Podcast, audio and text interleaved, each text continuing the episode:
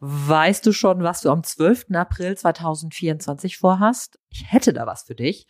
Und zwar an diesem Freitag findet mein Netzwerkbooster-Event statt. Das dreht sich rund um dein Business in digitalen Zeiten und richtet sich ganz gezielt an Unternehmer und Unternehmerinnen, an Leute, die sich aus ihrer Selbstständigkeit heraus weiterentwickeln wollen und wachsen wollen unternehmerisch und ist eine Mischung aus Konferenz, Netzwerkveranstaltung und Barcamp. Das heißt, du kannst auch mit deinem Thema nachmittags dich bewerben für eine Session im Barcamp und dich dort dann halt auch mit einem Vortrag präsentieren oder selber Fragen stellen und dich einfach mit einbringen. So, wenn du mehr wissen willst, dann schreib mir einfach auch gerne, zum Beispiel über LinkedIn, oder geh einfach auf www.netzwerk booster.de, so wie dieser Podcast heißt auch das Event und heißt auch die Webseite.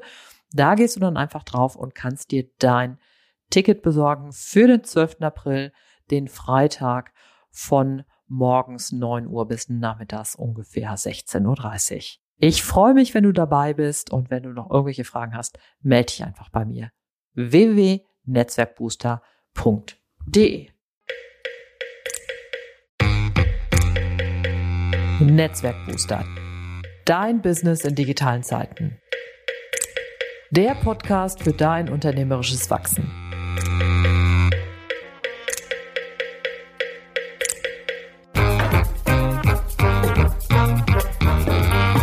Mein Name ist Ute Blindert. Ich bin Unternehmerin und Beraterin, lebe in Köln und liebe Schwimmen. In diesem Podcast nehme ich dich mit auf die Reise und zeige dir, wie du als Selbstständiger oder Freiberuflerin unternehmerisch wachsen kannst.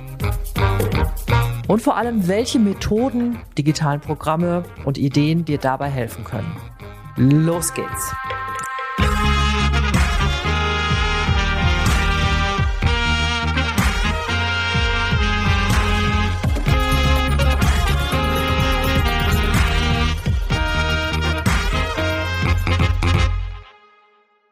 Hallo, herzlich willkommen hier zum Netzwerk Booster Podcast und ich begrüße dich ganz herzlich. Mein Name ist Ute Blindert und ich begleite Solopreneure und, und Unternehmerinnen dabei, wie sie ihr Business auf die nächste Ebene heben können. So, und heute habe ich dir eine kleine Geschichte mitgebracht. Und bevor ich mit der Geschichte anfange, muss ich erstmal ein bisschen ausholen, versuche das aber nicht zu lang zu machen. So, bei mir ist es so, wenn ich in Sachen Online-Marketing berate, also dabei, wie ein Kunde es schaffen kann, eine Dienstleistung oder ein Produkt digital zu vermarkten und an den Kunden oder an die Kundin zu bringen, dann ist das normalerweise ein längerer Prozess. Also es ist ein Prozess, den ich aufgesetzt habe, den ich äh, mir überlegt habe, der in der Regel so vier bis sechs Monate mit dem Kunden, der Kundin zusammen braucht, bis am Ende die Weichen gestellt sind und bis der Prozess gestaltet ist. Auch dann gibt's immer noch mal einzelne Ecken und Enden, an denen man noch mal feilen muss und an denen man noch mal die eine oder andere Schleife drehen muss. Das ist total normal, das kenne ich mittlerweile seit vielen Jahren. Aber dann ist es grundsätzlich so, dass der Kunde damit arbeiten kann. Erstmal zumindest. So, und bei mir ist es oft so, dass die Kunden starten bei mir oft mit LinkedIn, weil das natürlich im Moment so das Business-Netzwerk ist, über das viele Leute ihre Kunden auf eine gute Art und Weise erreichen können. Egal, ob das jetzt Content Marketing ist oder Direktansprache oder ein automatisierter Prozess. So kann man da auf jeden Fall mit umgehen. Und normalerweise kommen aber noch andere Sachen mit rein. Webseite, Newsletter, vielleicht anderes Social Media. Es geht um die Kunden und deren Bedürfnisse. Es geht auch nochmal um die eigentlichen Produkte und Dienstleistungen. Es geht um den richtigen Weg zur Geschäftsanbahnung etc. pp. Also es geht im Grunde um den gesamten Geschäftsanbahnungsprozess. So, und für diese Beratung gibt es halt einfach einen festen Prozess, der mit bestimmten Meilensteinen hinterlegt ist, wo es bestimmte Vorlagen gibt, wo wir uns einfach über die vier bis sechs Monate durcharbeiten, beziehungsweise wo der Kunde mit mir zusammen dran arbeitet und ich bin praktisch als Begleiterin an seiner Seite. So, also wir sprechen halt hier jetzt nicht über äh, mal eben so, sondern das ist einfach nochmal wichtig.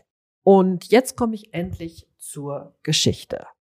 Vor ein paar Wochen hatte ich eine super spannende Anfrage bei mir ins Postfach bekommen, zusammen mit einem Kunden eine höherpreisige, erklärungsbedürftiges Produkt, also den Prozess für ein höherpreisiges, erklärungsbedürftiges Produkt aufzusetzen. Ich fand die Aufgabe super spannend, weil es in einem Umfeld war, was ich sehr gut kenne. Ich ging ins Gespräch mit diesem Kunden, machte eine sorgfältige Auftragsklärung, wie immer, und gab mein Angebot ab. So, Angebot heißt, ich mache vor allen Dingen die Auftragsklärung, um wirklich zu sagen, okay, habe ich wirklich verstanden, um was es dem Kunden geht, was so seine Vorstellungen sind und beschreibe meinen Prozess kurz, wie es da äh, entsprechend vorgeht und was am Ende natürlich dann der Preis ist und wie die, entsprechend die Rahmenbedingungen für mich sind. Und normalerweise bedeutet das einfach 50 Prozent Vorkasse, fester Preis, fester Prozess, Ende. So.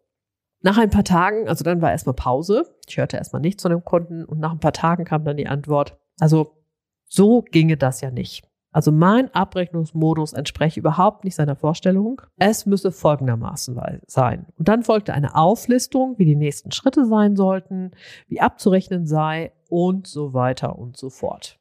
Und ich muss dazu sagen, der Ton war so, dass man den Eindruck kriegen könnte, dass eigentlich er als mein Berater arbeitet und nicht ich als seine Beraterin den ganzen Prozess gestalte. So, nach meiner ersten Verblüffung und auch, muss zugeben, meinem ersten, meinem Ärger, habe ich die Mail erstmal zur Seite gelegt. Nicht, wenn du sauer bist, nicht antworten, keine gute Idee. Und habe dann aber auch mit ein paar Kollegen und vor allem Kolleginnen gesprochen. Und eigentlich war es so, wie eine Kollegin es sehr treffend und nicht besonders fein ausdrückte, er hat in dein Revier gepinkelt. und ich musste so lachen. Das traf es nämlich ziemlich genau. Das hatte ich dann so für mich wirken lassen und dann war klar, mache ich nicht, passt nicht.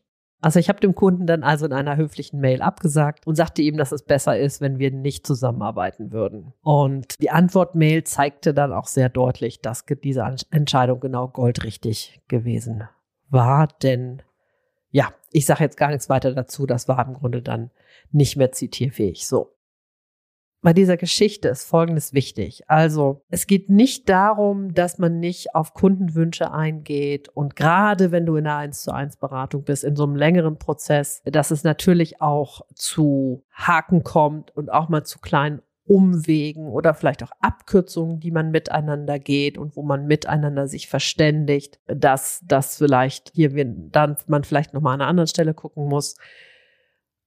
Aber am Ende ist es so, dass im Grunde dieser Satz, den Lionel Lokes in dem Film The King's Speech sagt, My Castle, My Turf, My Rules, einfach richtig wichtig ist. Und den solltest du auch, wenn du deinen Prozess als Berater, Beraterin gestaltest, dir auch immer wieder klar machen. Und im Grunde ist es auch so, auch wenn du Produkte hast, auch da geht das in so eine Richtung.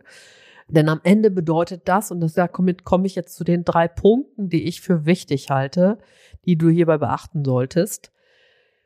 Wenn du einen Prozess gestaltest, dann machst du dir entsprechend, du bringst diese Erfahrungen mit, du hast womöglich studiert, du hast die Sachen überlegt, du hast die Methoden zusammengestellt. Du arbeitest damit auf deine Art und Weise für im besten möglichen Sinne für deine Kunden und Kundinnen.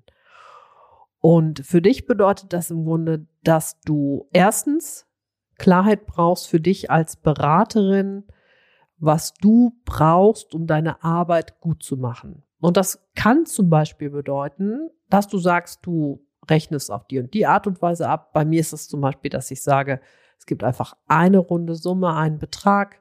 Es gibt 50 Prozent Anzahlung und dann nach einer bestimmten Zeit halt die, sozusagen die zweiten 50 Prozent. Es gibt das Vertrauen in den eigenen Prozess, den du für deine Kunden gestaltet hast. Das heißt, du weißt, wie du mit deinen Kunden durchgehst. Du hast die Vorlagen gebaut, du hast dir die Methoden überlegt, du hast gesagt, das ist ein guter Schritt und so weiter und so fort. Das heißt, das hilft dir natürlich zweitens halt ebenfalls in dem, was du da berätst. So. Das dritte ist die, damit auch dann die Möglichkeit, bei deinem Kunden an der Seite zu sein, also ihn in diesem Prozess bei der Umsetzung und beim, zum Erfolg zu begleiten. Also auch das Vertrauen da rein, dass du das so machst, dass du gut an seiner Seite sein kannst. Und das ist das Wichtige dabei, wenn du jetzt zum Beispiel so eine Möglichkeit, so sowas hast, wie jetzt mir das passiert ist, dass du das für dich zum Beispiel da klar bekommst. Und wichtig ist dabei, es war im Grunde gar nicht diese eine Mail und es war vorher schon so zwei Irritationen. Und da kann ich dir immer wieder empfehlen, hör auf das, was sich da bei dir womöglich äh, irgendwo als Grummeln zeigt und achte darauf und dann kannst du noch mal vielleicht, wenn du magst, noch mal so formale Kriterien dran setzen. Aber wenn du als Berater oder Beraterin nicht gut mit durch diesen Prozess gehen kannst mit deinem Kunden, weil dein Kunde irgendwie dir im Grunde nicht vertraut, weil er deinem Prozess nicht vertraut, dann solltest du dir eher überlegen, dass du sagst, das ist vielleicht ein Projekt, was hier jetzt in dem Moment nicht zu mir passt. Okay, das war's von meiner Seite.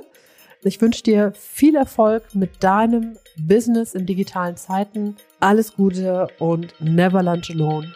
Deine Ute Blindert.